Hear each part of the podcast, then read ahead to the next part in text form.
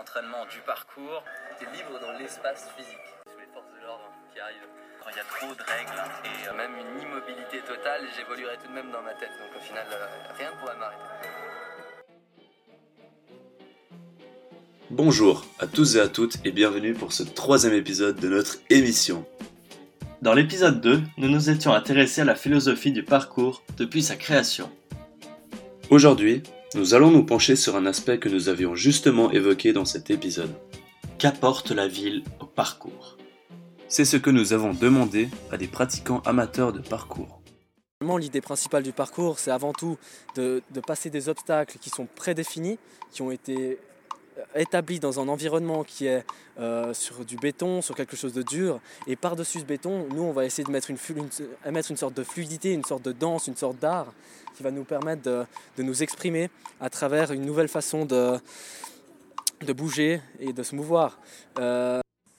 Il y a des raisons très simples, c'est qu'il y a des centaines de possibilités de surmonter des obstacles de différentes tailles, formes, il y a besoin de différents aspects. Euh physique et mentale pour pouvoir euh, les réussir. Nous pouvons remarquer que nos deux intervenants partagent un point de vue similaire. Tous deux ont évoqué la notion d'obstacle, qui pour eux sont beaucoup plus présents en ville. Comme nous l'avons mentionné dans l'épisode 1, le parcours et la ville sont selon nous une sorte d'oxymore. Explication. Rappelons-le, le parcours signifie l'art du déplacement.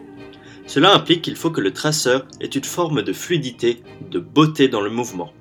Il faut que le mouvement soit esthétique. Depuis quelques années, c'est un élément de plus en plus important dans cette discipline. Et d'un autre côté, la ville est le fief du béton.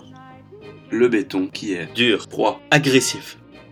Les traceurs combattent en quelque sorte ce béton en se servant de lui pour amener de l'esthétisme à travers ce contraste. D'un point de vue purement sportif, cela peut aussi être vu comme une épreuve.